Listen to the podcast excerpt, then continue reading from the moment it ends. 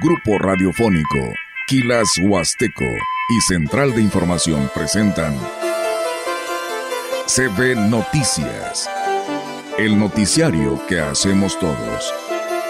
Información, análisis, reporteros, entrevistas y opiniones.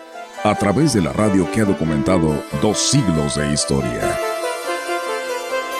XHCB, manejando el rumbo de la comunicación en Valles y la región. CP Noticias, primera emisión.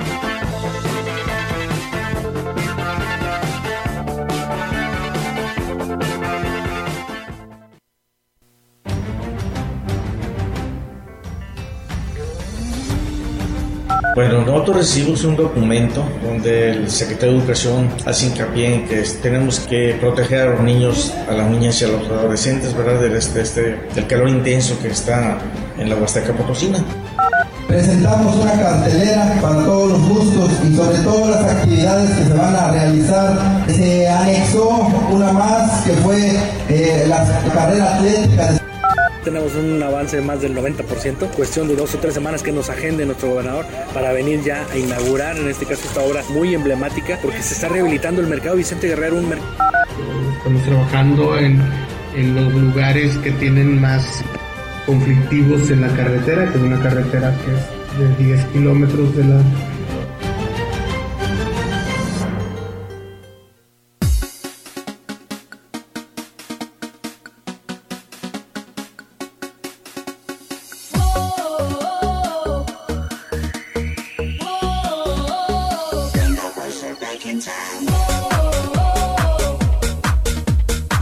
¿Qué tal? ¿Cómo están? Muy buenos días. Buenos días a todo nuestro auditorio de la gran compañía. Bienvenidos sean a este espacio de noticias.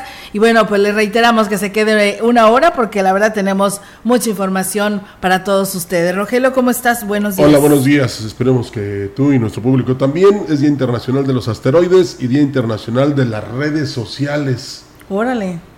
Fíjate nada más. Es el día de las redes sociales. Que cuando se cae el internet ahí es donde ya Adiós redes, ¿verdad? Ni para pescar sirve. Así es, por supuesto, pero ¿qué tal la radio? Ah, la magia de la radio siempre. Sigue, sigue y seguirá. Solamente que nos dejen sin luz, ¿verdad? Ya vamos a decir éxito. Ya, te, no Ay, no, ¿verdad? Perdón. No eso. Eh, ahora sí que digan, eh, la radio sigue y como en el circo, éxito total. Éxito total, así es. Pues bueno, si te parece, Rogelio, como tenemos pues un noticiero muy completo como todos los días, pues vamos a arrancar con toda la información.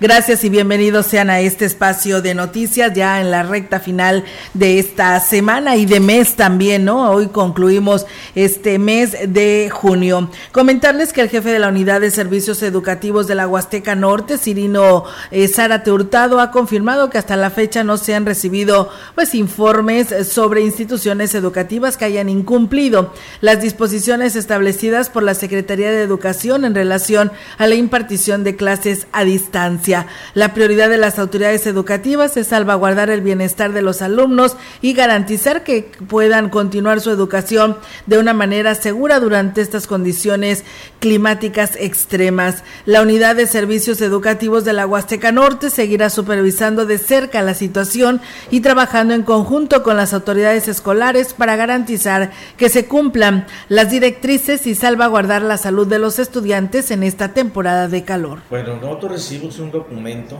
donde el secretario de Educación hace hincapié en que tenemos que proteger a los niños a las niñas y a los adolescentes, ¿verdad? Del, este, este, del calor intenso que está en la Huasteca Potosina. Es una indicación en la cual las escuelas deben de acatar. Si no, no se les está pidiendo de que es que mi escuela tiene aire acondicionado y pueden venir. Es una indicación, ¿eh? Dijo que no importa que las aulas de algún plantel estén climatizadas, dijo que de cualquier eh, manera, precisamente en lo que viene siendo el riesgo es latente y es obligatorio que se trabaje a distancia con los menores. Porque pudiera ser que algún niño al salir tenga un golpe de calor del, del aire al, al, sol, o bien del trayecto a la casa, de la casa a la escuela, de la escuela a la casa. Y ahí sería responsabilidad para el directivo por no acatar. Es, es una indicación, no se les está pidiendo de que si quieren o no quieren. Está por terminar esto, ¿verdad? La mayor parte de, de sus calificaciones de los niños pues ya están casi evaluados, no al 100%. Casi bueno, si todos obedeciéramos los indicativos y las leyes, otra cosa sería de nuestro país. En un gesto de gratitud, los estudiantes del campus Ciudad Valles de la Universidad Autónoma de San Luis Potosí expresan su reconocimiento al presidente David Medina por el apoyo financiero brindado para cubrir la reinscripción anual. Por segunda ocasión, el presidente ha proporcionado recursos, esta vez por un monto de 300 mil pesos, beneficiando a aproximadamente 350 jóvenes que podrían continuar persiguiendo su meta de completar una carrera universitaria. Julio Elián Rivera Vega, consejero alumno de la institución, expresó su agradecimiento al presidente municipal por su atención y sensibilidad hacia la juventud. Destacó que este apoyo económico se suma al fondo de becas otorgado por la propia universidad, logrando así un respaldo histórico para los estudiantes, quienes pueden recibir descuentos de hasta el 50% en su pago anual. Con la donación que nos dio el presidente de 300 mil pesos, más aparte lo que me dan a mí como recurso para consejería. Se están apoyando más de 600 alumnos de la universidad. Incrementó muchísimo. Es un número histórico de, de becas. Se le está apoyando en lo más posible local. Previamente, los alumnos interesados en el apoyo hicieron sus solicitudes ante la consejería y ahora 600 de los jóvenes que se reinscribirán tendrán, acceso al beneficio. Que se abrió una convocatoria donde tienen que mandar sus documentos y ahí se están checando los casos para chicos que realmente lo necesitan. Porque hay casos donde los chicos son foráneos, son, estudian o están en una situación vulnerable. Entonces, nuestro compromiso como la consejería es checar esos casos y darles un seguimiento con su beca. Un agradecimiento especial al presidente que con el apoyo que dio por parte del ayuntamiento eh, logró becar un porcentaje más de alumnos vallenses de la Universidad Autónoma de San Luis. Y bueno, como parte del compromiso del presidente municipal de Axla de Terrazas, Gregorio Cruz Martínez, con la educación y el bienestar de los niños, el ayuntamiento ha puesto en marcha un programa de rehabilitación de espacios educativos. En esta ocasión, el Jardín de Niños Benito Juárez, ubicado en la comunidad de Aquichal, será beneficiado con diversas mejoras. El equipo de trabajo del ayuntamiento, encabezado por Sergio Iván Galván Lara, secretario del ayuntamiento, visitó el Jardín de Niños para llevar a cabo las labores de pintura, herrería y reparación de juegos infantiles. Esta iniciativa busca garantizar que los centros educativos cuenten con instalaciones dignas, proporcionando un entorno seguro y adecuado para el desarrollo de los pequeños. El compromiso del alcalde Gregorio Cruz es claro, apoyar a todas las instituciones educativas que requieran rehabilitación en sus áreas recreativas y en este sentido se realizarán visitas a todos los planteles para evaluar sus necesidades. En el municipio de Aquismón se presentó la cartelera artística y actividades que tendrán lugar del 22 al 26 de julio en el marco de las fiestas tradicionales de Santiago Santa Ana 2023. El presidente municipal Cuauhtémoc Valderas Yáñez encabezó la presentación que se llevó a cabo en la plaza principal y donde se informó que todas las actividades se realizarán en este mismo lugar. Entre los artistas que acudirán está Mike Salazar, Los Herederos de Nuevo León, La Sonora Dinamita, Nueva Dinastía, Grupo Control, La Maquinera Norteña, Grupo Rienda Real, además de Sergio Vega Jr., El Chaca, Los Vela y Brindis por Siempre. El presidente manifestó que también habrá actividades alternas. Presentamos una cartelera para todos los gustos y sobre todo las actividades que se van a realizar. Se anexó una más que fue eh, la carrera atlética después de ese tren mágico en el marco de las fiestas tradicionales de Santiago y Santana. También arrancamos la Liga Municipal de Fútbol ese mismo día en nuestra unidad deportiva. Todos los demás bailes pues van a ser aquí en la explanada. No podían faltar las actividades charras, el paseo a caballo y la procesión en honor a Santiago Apóstol. Desde aquí les hacemos la invitación a toda la gente que quiera venir y participar, sobre todo el día 26 a nuestro ya tradicional paseo a caballo.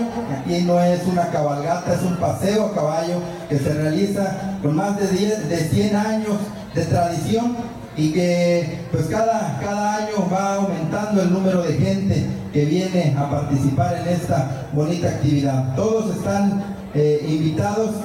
En este marco se presentó a Gloria Cristel Medina Vargas como la reina de los festejos 2023. Lía Lucero Rodríguez será la reina infantil y Alejandro González Espinosa representante de INAPAM. Pues bueno, ahí está, amigos del auditorio. Y para aquellos que han tenido serios problemas para poder tener una cita, para poder regularizar su vehículo, pues bueno, le platicamos, miren, la regularización de unidades de procedencia extranjera es un trámite sencillo y rápido. Solo se tiene que presentar toda la documentación en regla de la unidad y realizar los correspondientes pagos ante finanzas. Esto lo externó Isidoro, Isidro, perdón, Isidro Martínez López, es un ciudadano vallense. Sin intermediarios, pudo legalizar su unidad y sin problema. Vamos a escuchar lo que él dice.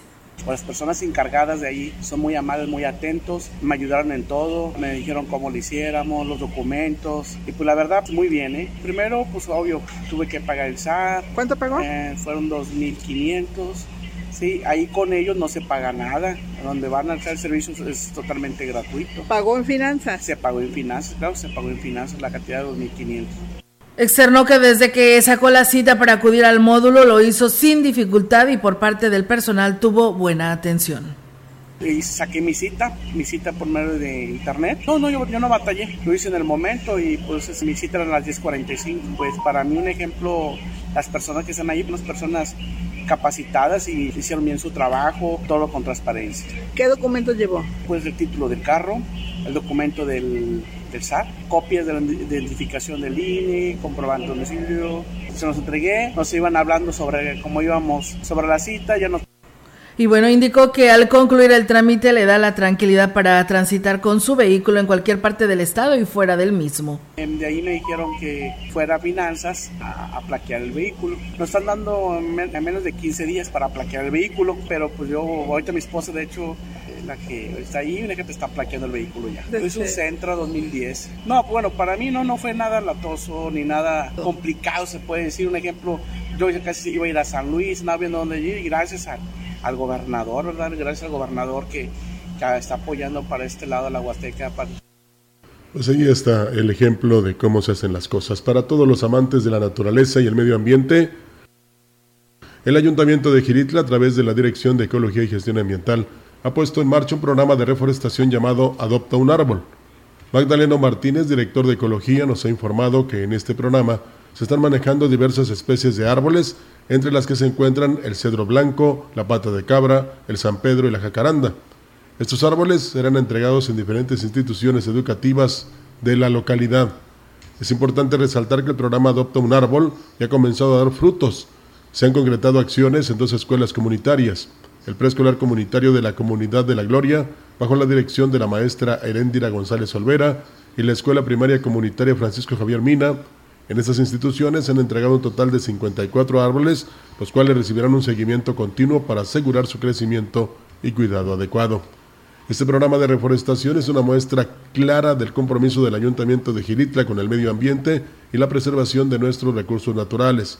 La participación de las instituciones educativas es fundamental para crear conciencia ambiental desde temprana edad y promover un entorno más verde y saludable para todos. No olvides unirte a esta noble causa. Si deseas formar parte del programa Adopta un Árbol, comunícate con la Dirección de Ecología y Gestión Ambiental del Ayuntamiento de Giritla. Pues ahí está la invitación. Ojalá que todos, allá no tan solo los eh, que van a las escuelas, eh, me refiero a maestros, personal docente y por supuesto a los alumnos, sino también eh, las personas que quieran adoptar un árbol, se comuniquen ahí a la Dirección de Ecología y Gestión Ambiental en el Ayuntamiento de Giritla. Entrevistando. CB Noticias.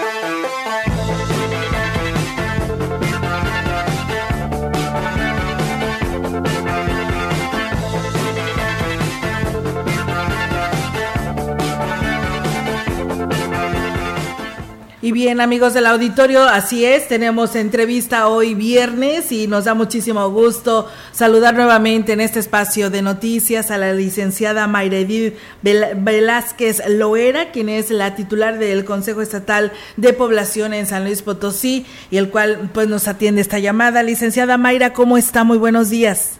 ¿Qué tal? Buenos días, Olga. Un gusto poder estar aquí con todos ustedes y con todos tus radioescuchas. Muchísimas gracias, licenciada, por estar con nosotros. Y hoy trae un tema muy interesante y acorde a esta parte de nuestra Huasteca para que pues todas las eh, mujeres, niñas, eh, jóvenes y ya adultas pues estén eh, enteradas de que existe un programa que nos protege y nos puede ayudar en mucho.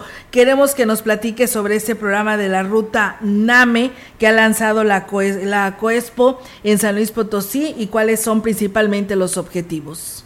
Sí, claro, comentarte pues que el embarazo en adolescentes es un fenómeno demográfico y desde el primer día de esta del gobierno del cambio, donde sí hay apoyo, eh, nos pidió la instrucción del gobernador fue muy clara de erradicar el embarazo infantil y reducir el, al 50% el embarazo en adolescentes al 2030 eh, se trabajó porque este es un tema que desgraciadamente ah, quedó en el olvido por la herencia maldita y en los primeros 15 meses de la actual administración del gobierno del licenciado Ricardo Gallardo Cardona se redujo un 31.3%.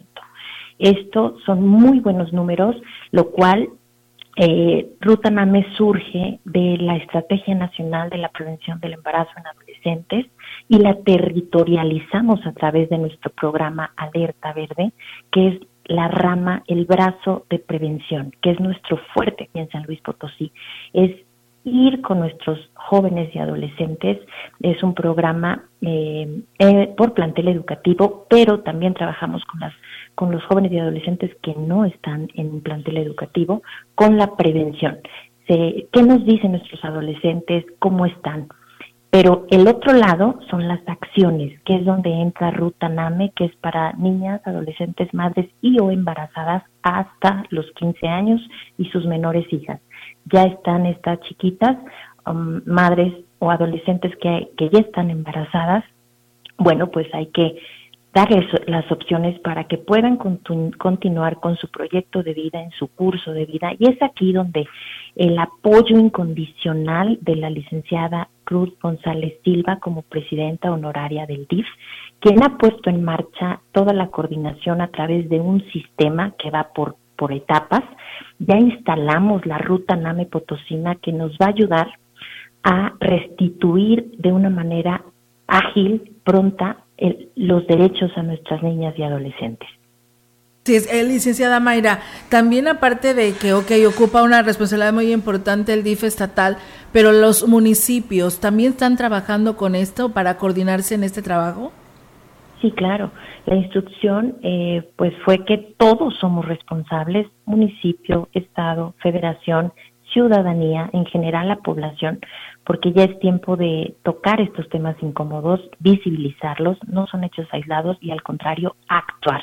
Ya están, entonces la coordinación es para que todas las dependencias sepamos de este tema, se da de alta al sistema esta NAME, niña, adolescente, madre embarazada, y nos va a llegar una alerta a todos para poder atenderla, que siga estudiando, que pueda acceder a emprender, que pueda, que goce de los servicios de salud, que sus menores hijos hasta los cinco años también puedan gozar de estos beneficios, que puedan acceder a becas, que puedan acceder a un trabajo dependiendo de la edad con permiso de sus padres, a emprender también, varias opciones.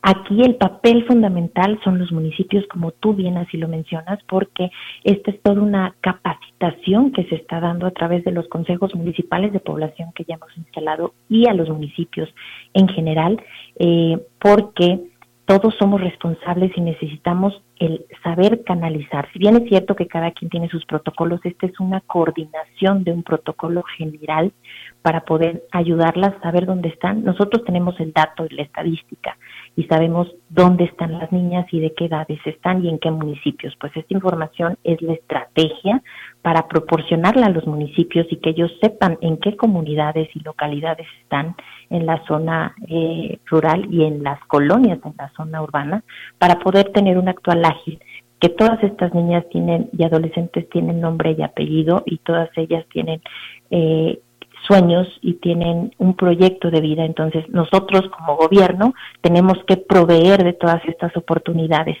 La verdad que es una, es una ruta NAME potosina muy integral porque involucra a, a todas las dependencias de gobierno del Estado y a los municipios en general.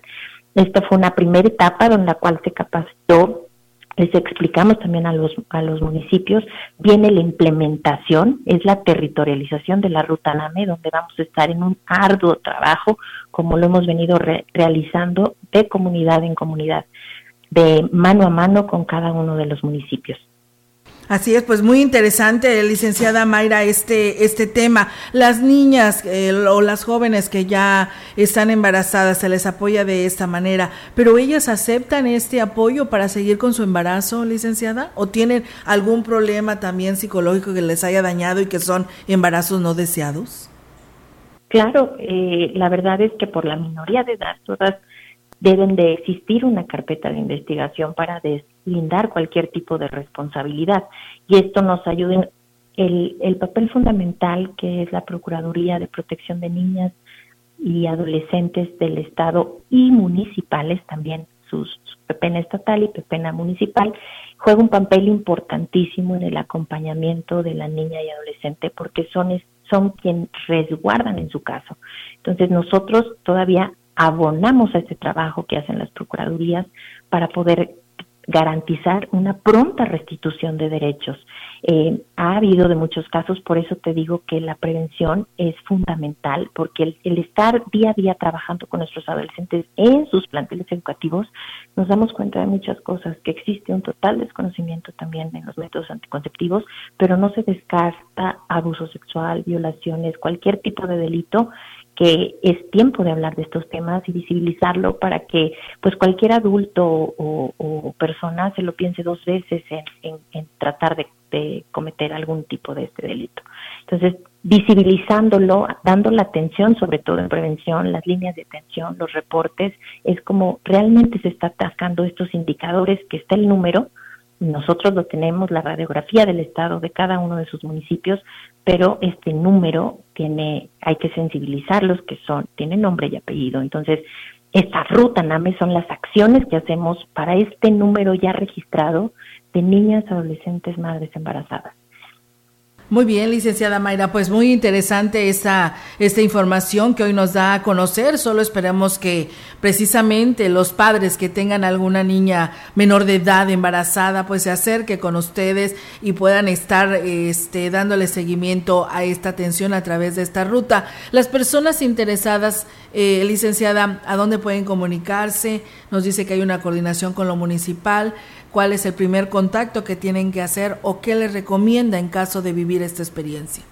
Claro que sí, mira, con mucho gusto. Eh, desde el municipio con los procuradores, procuradores eh, de protección de niñas y niñas adolescentes, pero de igual manera los directores regionales de DIS eh, estatal tienen cubierto todo el territorio potosino.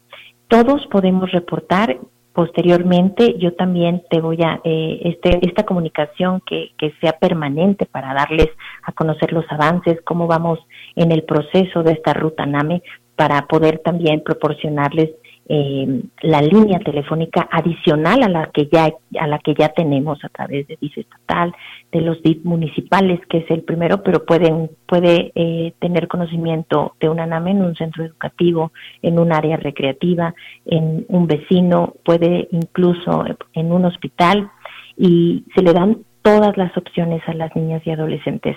Esta capacitación y esta información y el, la constante comunicación que podemos tener es lo que nos va a ayudar a, a, poder abarcar este tema y a dominarlo como tal para que todos sepamos las opciones que tienen, tanto en sus derechos salud reproductivos como en educación y en, en su desarrollo durante su curso y trayecto de vida.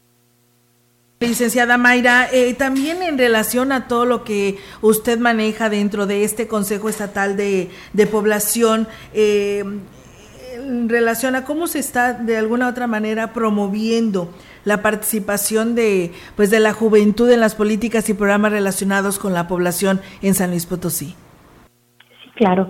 Nosotros, eh, pues, es, la información que tenemos es, es de vital importancia que la conozcan y, hemos hecho un arduo trabajo también desde los consejos municipales de población visibilizando a los jóvenes, a todos los grupos de población, pero en este caso jóvenes y adolescentes para que participen a, todas estas campañas, que ellos sean promotores de salud eh, sexual y reproductiva, de salud mental, que puedan ellos eh, ser promotores de una Agenda 2030 en el ámbito ecológico a través de, estas, de todas estas redes que hemos venido trabajando desde y para las comunidades y que podamos eh, pues que se den cuenta eh, tanto sociedad como jóvenes que sí hay apoyo a los municipios en este gobierno y que no están solos. Igual nuestras NAMES sí se puede, se puede hacer muchas cosas. Este es un gobierno preocupado y ocupado por su gente y aquí eh, vemos el cómo sí. Entonces, esta coordinación nos va a ayudar muchísimo a visibilizar toda esta problemática, pero también canalizarlas y darles solución. Invitamos a nuestros jóvenes y adolescentes que, que, quieran participar, por ahí vamos a estar en su plantel educativo y a los que no también vamos a estar en sus comunidades a través de estos consejos municipales de población para que la sociedad conozca qué es el Consejo Estatal, qué estamos haciendo. Esto es la política pública en población. Incidir con estos números en buenas prácticas de gobierno y en reducir este indicador.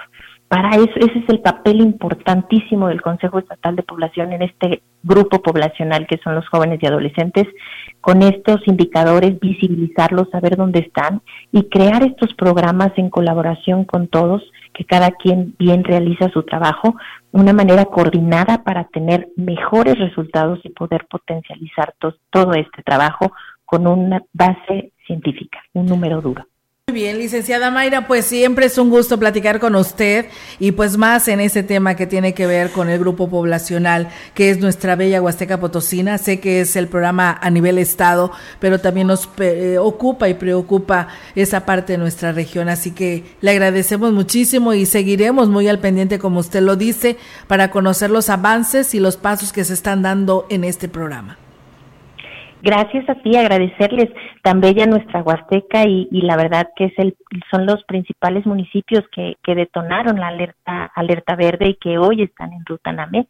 De lo, comentarte rápidamente de los 58, 54 se redujo, solamente cuatro aumentaron ligeramente y algunos son parte de nuestra Huasteca. Y es ahí donde empezamos con, con Alerta Verde y Ruta Name, el estar cerca de, trabajando desde y para las comunidades y hacer estos diagnósticos municipales son los que nos han ayudado a avanzar. Es un gusto estar con ustedes y, seguir estando aquí informándoles. Te agradezco el espacio. Un saludo a todos tus radioescuchas y a toda la gente hermosa de, de Huasteca Potosí. Muchísimas gracias, licenciada, y estamos al pendiente, por supuesto, excelente fin de semana. Bien, ahí está, amigos del auditorio, la licenciada Mayra Edith Velázquez Loera, titular del Consejo Estatal de Población en San Luis Potosí. Vamos a pausa y regresamos.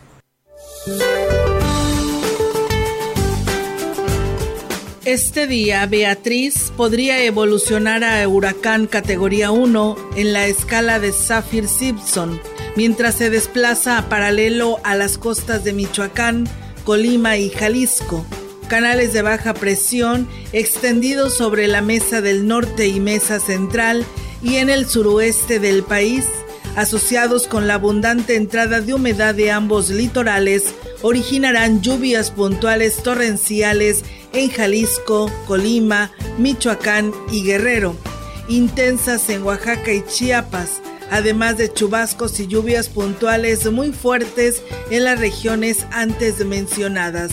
Beatriz también generará fuertes rachas de viento de 100 a 120 kilómetros por hora en las costas de Jalisco, Colima, Michoacán y Guerrero.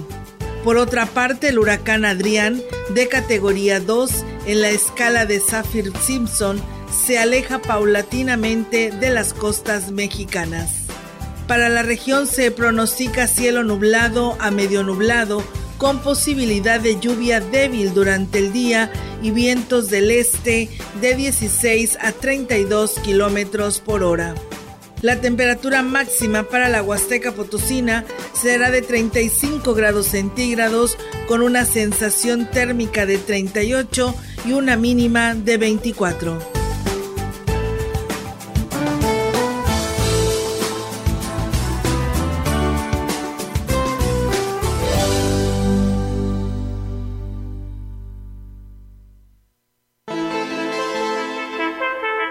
El contacto directo 481-38-20052, 481-113-9890. CB Noticias. Síguenos en nuestras redes sociales, Facebook, Instagram, Twitter, Spotify y en grupo radiofónico kilashuasteco.com. Una de las complicaciones de la diarrea es la deshidratación. Esta se produce cuando el cuerpo pierde más agua de la que ingiere. Niñas y niños pueden sufrir deshidratación y morir. Es importante aumentar el consumo de líquidos si presentan diarrea y si tienen sed intensa. No quieren comer ni beber. Vómitos frecuentes, más de tres en una hora. Evacuación, más de tres en una hora sangre en las evacuaciones y fiebre por más de tres días. Llévelos a su centro de salud más cercano para que reciban atención médica. Salud para las y los potosinos. Julio, Julio. Ay, de tanto escribir ya se me cansó la muñeca. Pues cómprate otra con mi 25% de descuento en toda la juguetería. Sí, aprovecha mi 25% de descuento en toda la juguetería. Con Julio de tu lado todo está regalado. Solo en Soriana. A julio 5. Consulta restricciones en soriana.com. ¿Vas a Estados Unidos? Viaja en MyBus, la mejor opción. Ahora, nuevo servicio express a Dallas, Texas. Solo MyBus te lleva directo y sin transbordos en unidades nuevas y cómodas a Oklahoma, Houston, San Antonio, Austin, Waco, entre otros destinos de Estados Unidos. Boletos en taquillas de Grupo Vencedor. Informes al 487-872-1288 y en www.mybus.com.mx. Tecnopiso, la empresa líder en venta de pisos cerámicos, este mes de papá tiene grandes promociones que no puedes dejar pasar. Vancouver 60 por 60 con 5% de descuento directo. Oslo Beige 60 por 60 con 5% de descuento directo. Porque hemos preparado increíbles descuentos en nuestros productos de primera calidad. Sorprende papá con ese regalo que siempre ha deseado. La segunda mitad del siglo XX fue una época de violencia política cometida y ocultada por el Estado mexicano. Esta CNDH documentó más de 800 casos de quienes sufrieron desaparición forzada, ejecución extrajudicial, tortura y otras violaciones graves de derechos humanos. Para que las víctimas y familiares accedan a la justicia y la reparación del daño, emitimos la Recomendación 98VG 2023. En la CNDH defendemos al pueblo.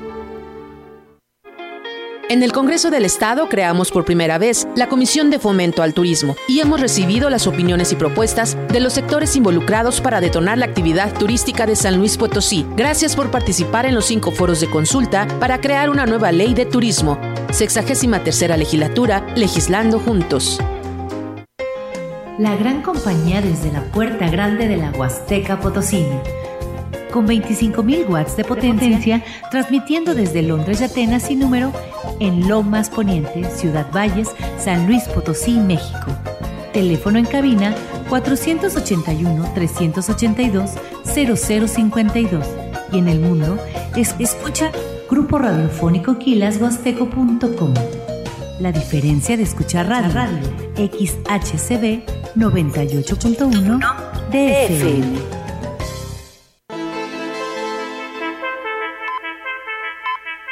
Continuamos. CB Noticias.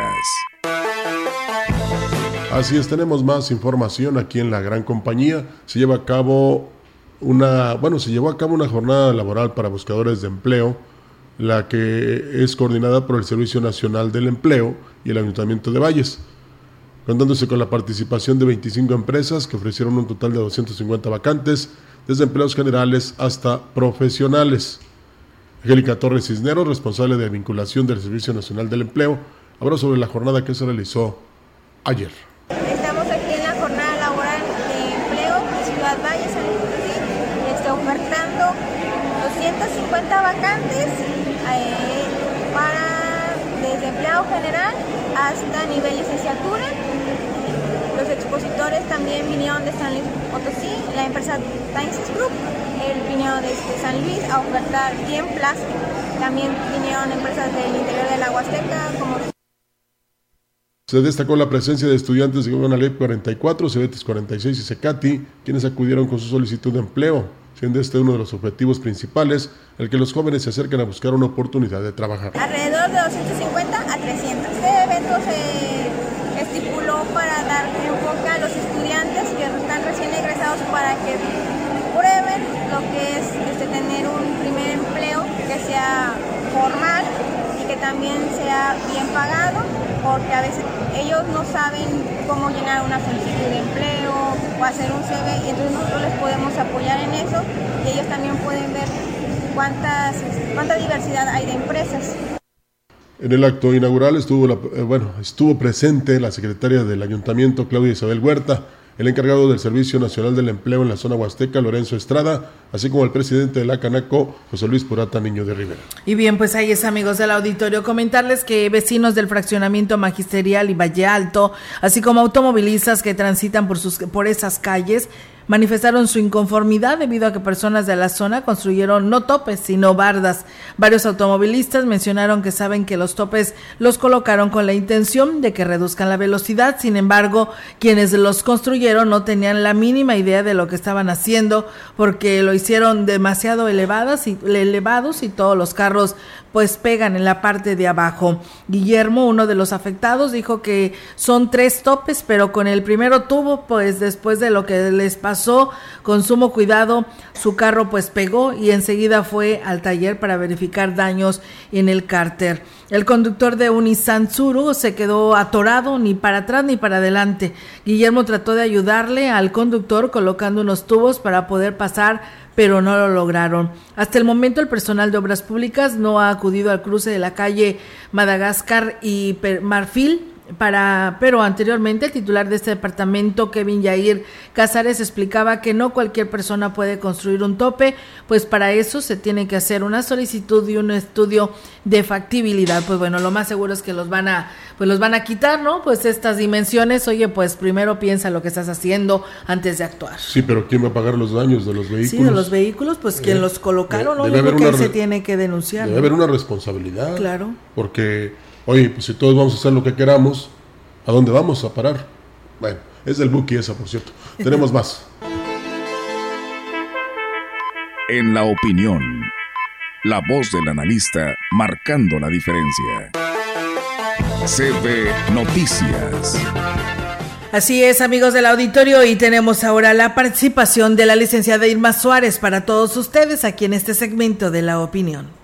¿Qué tal amigos? Les saluda Irma Suárez. En esta ocasión me encuentro en, Cancún, en Quintana Roo, acompañada de la maestra Mariana Recio, quien es la directora de la División de Turismo de la Universidad Tecnológica de Cancún, y a quien le vamos a preguntar porque estamos muy orgullosos en México. Fíjense que Cancún está nominado en el World Travel Awards con varios eh, reconocimientos ¿no? en este 2023.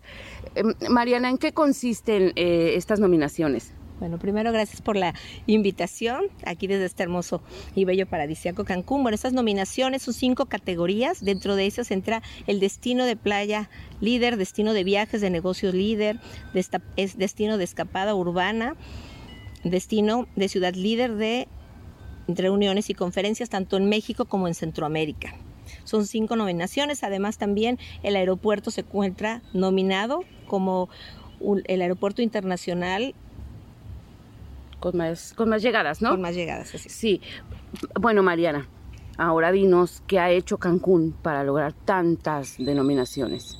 Bueno, pues trabajar arduamente en su posicionamiento, trabajar de la mano con la iniciativa privada, con el gobierno, con la academia y con cada uno de los, de los habitantes que, que estamos en, en Cancún. Yo creo que la parte que caracteriza a Cancún es la calidad y la calidad de su gente. Así es. Así es. Bueno, tú has estado en, la Huasteca Potosina, eh, pues, por trabajo principalmente, acompañándonos en la universidad y conoces, ¿verdad? Entonces, ¿cuál sería tu recomendación para que la Huasteca de alguna manera pudiera eh, pues llegar a los niveles que ha llegado Cancún? ¿No? Primero, seguir cuidando todos esos maravillosos paisajes y bellezas naturales que, tiene la, Huasteca Potosina, trabajar de la mano pues con empresarios, con autoridades, la capacitación tiene mucho que ver, el que sea todas las personas que reciben a los turistas, bueno, que sea de una manera cálida, la que en el servicio, que los hagan partícipes de, sus, de su cultura y sus tradiciones, que eso también lo valora mucho el, el turista, y bueno, sobre todo que se apasionen por lo que están haciendo. Sí, así es. Y bueno, pues vemos que cada vez eh, llega más gente a Cancún y, también se han, me comentabas que se han acabado ya, digamos, las estaciones, ¿no? Ya todo el año se está recibiendo turistas. Así es, yo creo que a partir de la pandemia vino un cambio, vino una reestructuración en todo lo que es la actividad turística y también sabemos que las tendencias, gustos, preferencias de los turistas pues también cambiaron después de, de, esos, de ese tiempo de pandemia. Y bueno, Cancún lo que hizo también es renovarse, ofrecer nuevos productos turísticos, no solamente se caracteriza ahora por un destino de sol y playa, también tenemos cultura, tenemos gastronomía, tenemos muchas cosas, actividades, actividades de turismo alternativo que bueno, ofrecen ese producto diferenciador en los, a los turistas y lo que hace que nos prefieran como destino de clase mundial. Pues bueno, ahí está, ya seguiremos luego platicando con, con, Mariana Recio. Muchísimas gracias y queridos amigos, nos escuchamos la próxima semana. Bien, pues muchísimas gracias a la licenciada Irma Suárez por esta participación en este segmento. En, información de Congreso les platico que luego de que el, gobier el gobernador Ricardo Gallardo revelara presunto, un presunto fraude en la administración eh, capitalina al contratar un crédito por 150 millones de pesos que entregó al organismo intermunicipal de agua potable, alcantarillado y saneamiento para luego venderla, eh, venderle la cartera vencida a una institución bancaria, el Congreso del Estado llevará a cabo una investigación detallada para que se desprendan si hubo irregularidades que sancionar. Solicitarán información al Interapas, al Ayuntamiento y al Cabildo de la capital, también a la Tesorería Municipal, para conocer el procedimiento de contratación de la deuda. Se pedirá a la Auditoría Superior del Estado su intervención a fondo para que genere información del destino de los recursos, saber cómo se ejerció y se advierte que la Auditoría Superior de la Federación y la Secretaría de Hacienda hace lo propio y dijo que a esto precisamente el diputado José Luis Fernández Martínez que así se eh, iniciará esta investigación. Además, el diputado dijo por lo que sabemos, entre quien denuncie y quien genere una posición en defensa, advertimos que estamos ante un asunto que pudiera presentar situaciones irregulares. La ruta que conocemos es que el ayuntamiento le prestó dinero a Interapas y luego le vendió una deuda a una institución bancaria y eso fue eh, interpretado por la Secretaría de Hacienda y, Hacienda y Crédito Público como una simulación. Así que bueno, pues ahí está estas declaraciones. El diputado Rubén Guajardo Barrera señaló que la controversia por la contratación de deuda de 150 millones de pesos del Ayuntamiento de la capital para financiar al organismo intermunicipal de agua potable, alcantarillado y saneamiento debe aclararse, ya que sería irresponsable de su parte emitir posicionamiento alguno sin tener la información completa. El legislador añadió que el legislador añadió que nuestra agenda por parte del Congreso del Estado es que se usen todos los recursos humanos, económicos y políticos para que ninguna colonia falte el agua. Sobre el caso que nos ocupa no tengo la totalidad de la información y prefiero esperar a que se transparente y se aclare. Insistió en que el objetivo es que se lleve el agua potable a las 52 colonias que abastecía el Realito y que por cuestiones de rehabilitación de la cortina se dejará de recibir el servicio, lo que afecta gravemente a miles de familias cuya única alternativa es el abastecimiento a través de pipas. El diputado Guajardo Barrera manifestó que antes de asumir posturas sobre situaciones como la que señaló el gobierno del estado y luego el ayuntamiento de la capital aclaró, es mejor tener el panorama completo, que los órganos fiscalizadores investiguen y se pueda conocer la realidad. Tenemos corte, regresamos con más. El contacto directo 481 38 20052 481 113 9890 CB Noticias. Síguenos en nuestras redes sociales, Facebook, Instagram, Twitter, Spotify y en grupo radiofónico kilashuasteco.com.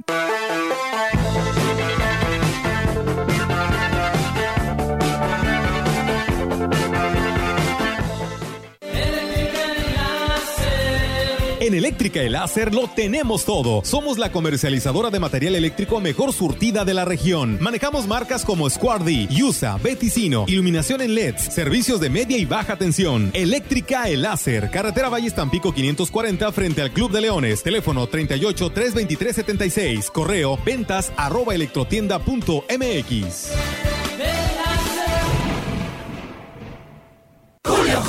Compra uno y lleva el segundo al 50% de descuento en todas las llantas. Sí, el segundo al 50%. Y lleva 3x2 en todos los aceites, lubricantes, anticongelantes y aditivos. Sí, 3x2. Con Julio de tu lado todo está regalado. Solo en Soriana. A julio 5. Consulta restricciones en soriana.com.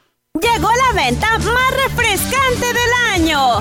Todos los refrigeradores con hasta 30% de descuento con precios que te dejarán helado. Como un refrigerador LG de 20 pies a solo 13,999. Ven a Folly, porque estrenar es muy fácil.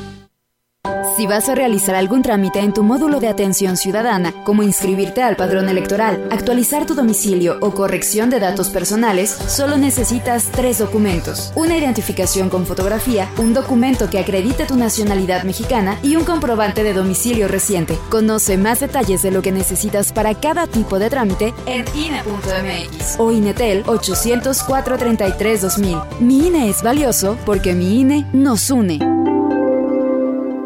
En Chedragui, por ti cuesta menos todo el verano. 30% de bonificación en monedero en todas las galletas Gamesa y Quaker. Del 30 de junio al 2 de julio. Cero tolerancia y sanciones a quienes no paguen pensión alimenticia. Para proteger a la familia, en especial niños, niñas y adolescentes, el Senado aprobó por unanimidad el Registro Nacional de Obligaciones Alimentarias, donde serán boletinados los deudores que incumplan su obligación de paga puntual de pensión alimenticia. Y no podrán hacer trámites o gestiones oficiales ni ser postulados a cargos públicos. Ahora es ley. Senado de la República. Sexagésima quinta legislatura. Saca, saca, saca. Ya entrados en la diversión, no falta quien saque. Pero la verdad, los inhalantes lo único que sacan es un daño cerebral irreversible, alucinaciones y desorientación. Es más grande el sufrimiento que causa su consumo que el dolor que lleva a inhalar un solvente. No te arriesgues. Si necesitas ayuda, llama a la línea de la vida 800-911-2000. Secretaría de Gobernación, Gobierno de México. Continuamos. CB Noticias. Así es, el alcalde David Armando Medina Salazar informó que también a Valle le tocó sufrir el recorte presupuestal que la federación aplicó a las entidades. Una disminución del 35%, que eso significa para Ciudad Valle 5 millones de pesos. Pues, este, estamos haciendo una ingeniería para, para ver cómo puede afrontar, no este, disminuir ni, ni, sacrificar nada, por eso que siempre hemos tenido un, planeado en, en el presupuesto Refirió que de los 20 millones que debieron haber llegado, arribaron al municipio 14.8 millones de pesos.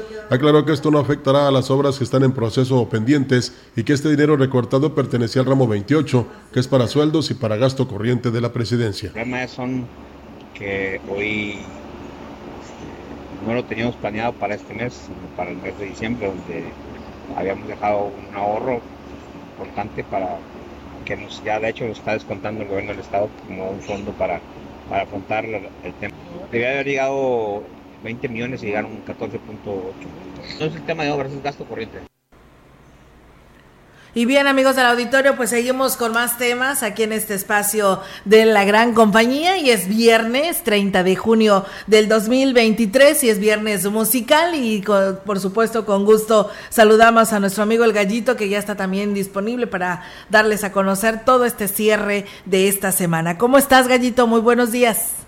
Con el gusto de saludarte, mi querida Olga, mis queridos amigos, allá hasta mi casa, la Huasteca Potosina, a través de esta mi casa eh, la gran compañía, sus históricos e emblemáticos micrófonos que me permiten seguir platicando, bueno, pues de lo que eh, de lo que más me apasiona, eh, que es la música, el arte, la, la, cultura, las tradiciones de nuestro México. Y entonces, hablando de esas tradiciones y esa cultura de nuestro México, querida Olga, amigos, yo quiero recordar, y es una de las, eh, pues es una de las fechas eh, de, de, de histórico-musicales de nuestro país, más importantes porque celebramos el cumpleaños de uno de los hombres, de una de las personalidades que le dieron una identidad a nuestro México con su composición, que ahorita voy a platicar de ello, con esa magia musical que le permitió, él nacido en Guadalajara, Jalisco, que le permitió que caminando, mi querida Olga, amigos, por nuestro México en las carreteras y escuchando esta pieza, vayamos descubriendo la grandeza de nuestro país. Y me refiero al que naciera en 1912, un 29 de junio, o sea, ayer, el gran José Pablo Moncayo García.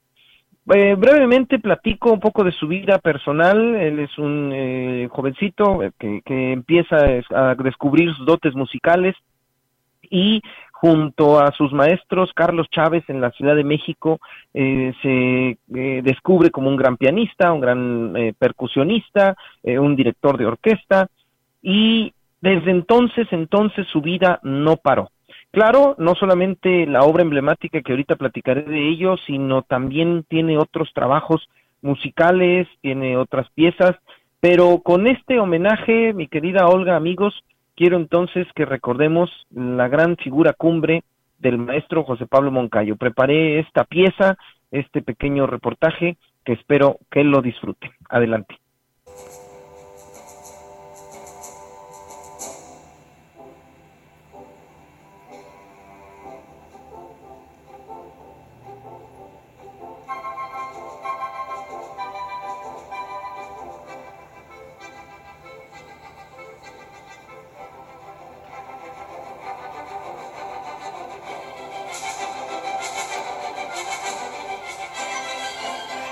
El México postrevolucionario y sus instituciones, las oficiales y oficialistas, buscaron consolidar el escenario mexicano para reflejarlo al mundo entero a través de sus obras y que éstas representaran toda la grandeza de nuestro país.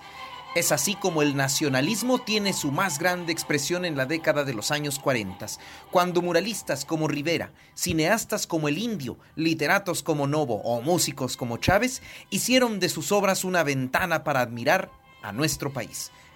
Nacido un día como hoy de 1912 en Guadalajara, Jalisco, José Pablo Moncayo bebe de esta escuela de la mano de su maestro, el superior músico don Carlos Chávez, quien, sabiendo y sintiendo la sensibilidad de su alumno, lo envía a Veracruz a que conozca y vibre con las arpas y jaranas, con los instrumentos de la costa del puerto de Alvarado y pueda plasmar en el pentagrama algo de lo que pueda ser la música mexicana.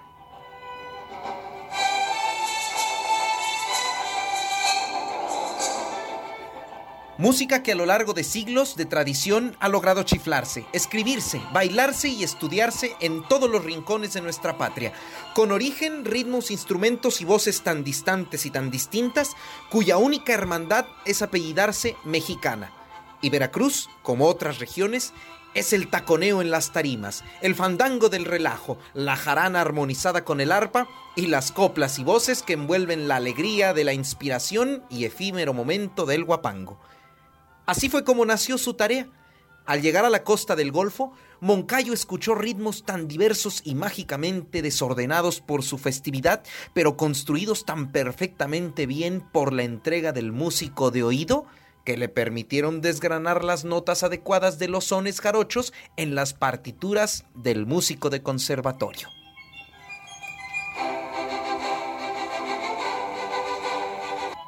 El guiro que abre la portentosa obra para que el corno francés y el flautín comiencen el faldeo luminoso son notas inconfundibles de la maestría cumbre de Moncayo, que hasta hace que el galo metal se convierta en huasteco metal. El arpa que juega con el paliacate del que baila, con los aretes y labios de la enamorada que va desenvolviéndose a su alrededor, son el preámbulo para identificar en esta obra tres sones típicos del antiguo, moderno y eterno Veracruz no quiere escucharlos igualitos, solo siéntalos y vibrará en su parecido. El primero, el siquisirí.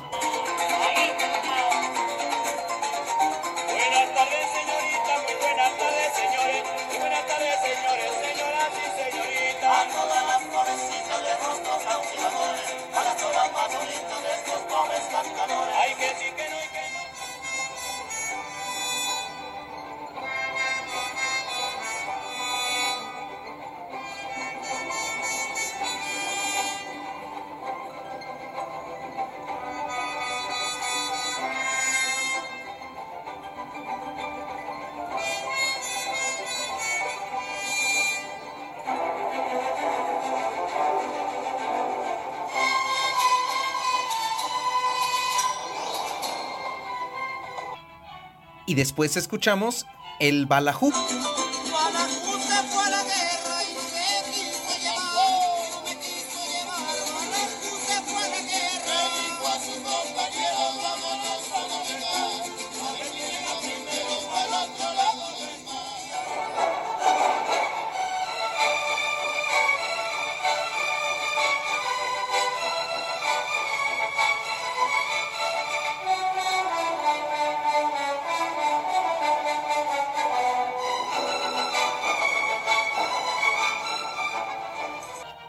Siendo el tercer son que se identifica en el guapango, el gavilancito.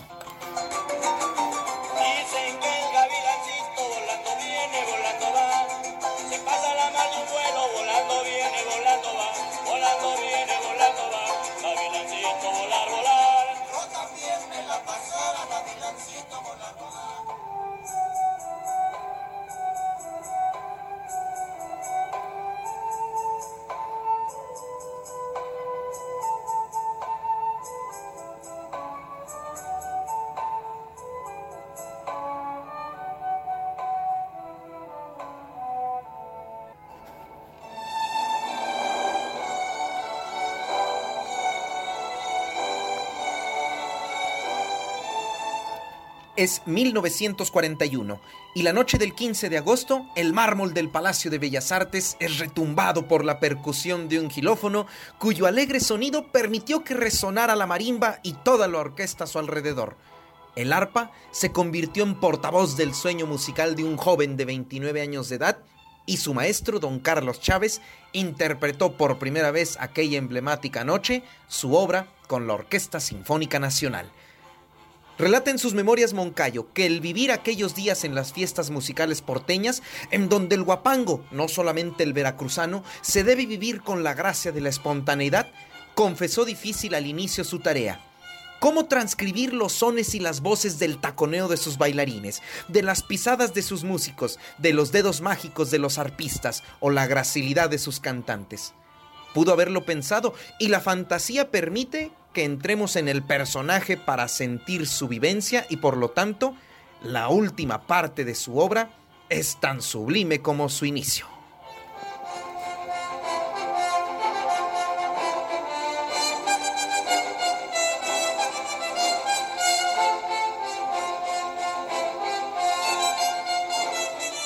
La aguda molestia del coplero en la voz del trombón respondiéndole al sonriente espíritu de la trompeta nos trasladan al México que caminamos día a día, desde Yucatán hasta Baja California, y que encontramos en el arte superior de José Pablo Moncayo, no solamente a Veracruz y sus guapangos, sino a toda la patria cuyas notas van sorteando los caminos y valles, las costas y lagos, sus ríos y sierras, sus desiertos y planicies, su fondo y forma en donde los brochazos de colores de hombres y mujeres, de historias y tradiciones se transfiguran en la monumental obra que es sin duda el reflejo de México, El Guapango de José Pablo Moncayo.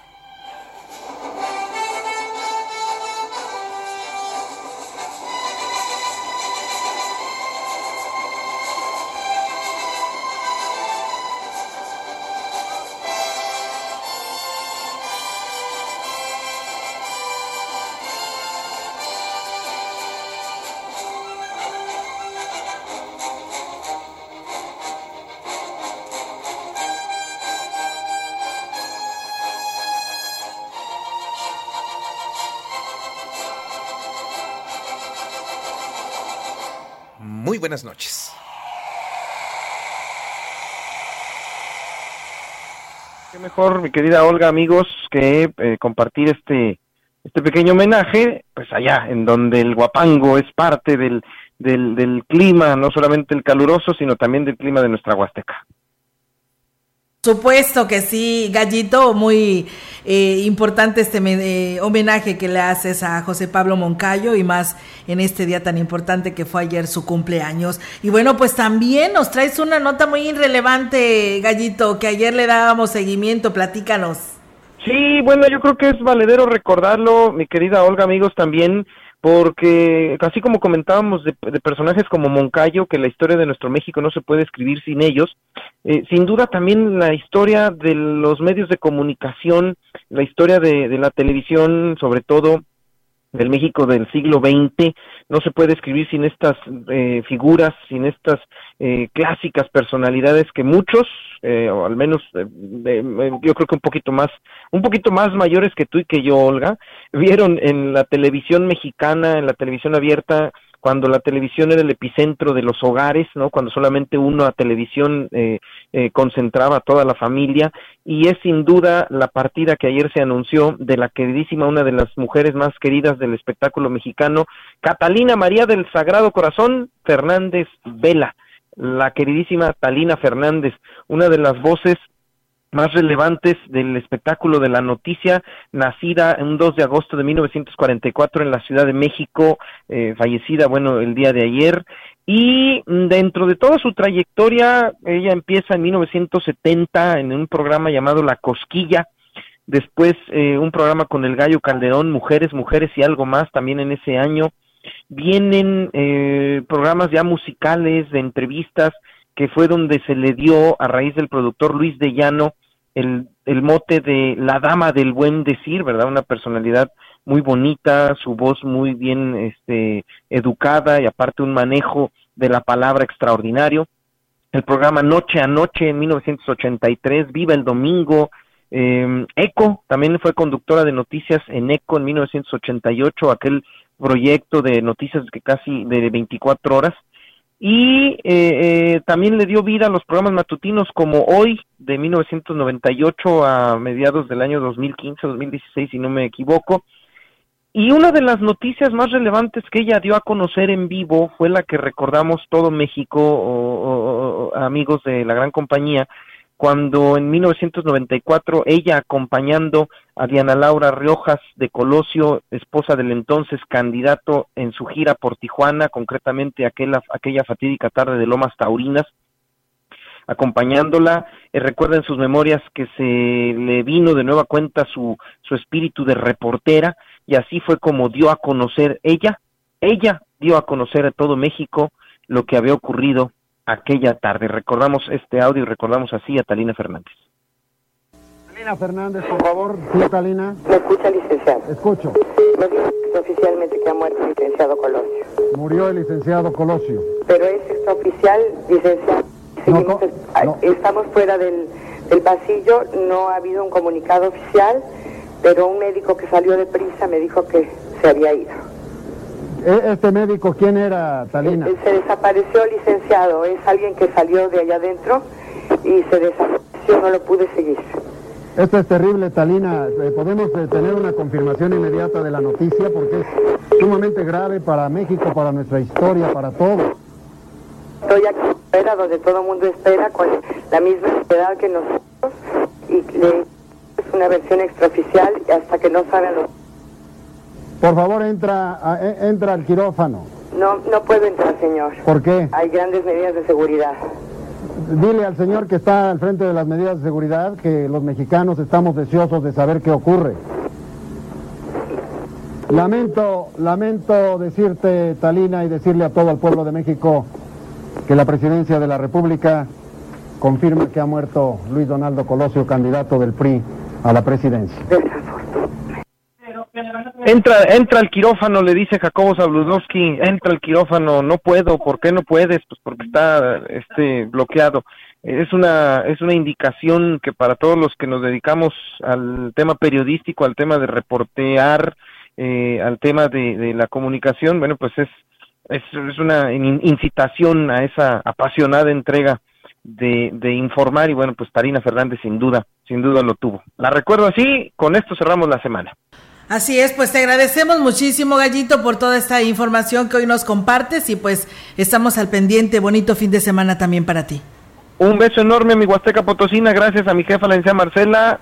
Los quiero mucho, gracias, buen día. Igualmente también para ti un fuerte abrazo, buen día. Pues bueno, ahí está eh, Rogelio Gallito con esta información que nos comparte aquí a través de la gran compañía. Muchísimas gracias a todos ustedes que nos escucharon, que estuvieron con nosotros durante esta semana. Mañana es sábado, pero también hay noticias, así que aquí los esperamos. Así es, que tengan ustedes eh, un buen viernes. Es viernes y la Santanera lo sabe, también los locutores, Jair y Olga.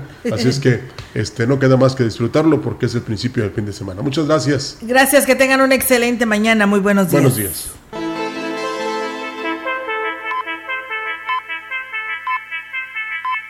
CB Noticias, el noticiario que hacemos todos. Escúchanos de lunes a sábado. 2023 todos los derechos reservados. Grupo Radiofónico Quilas Huasteco, la radio que ha documentado dos siglos de historia en Ciudad Valles y la región.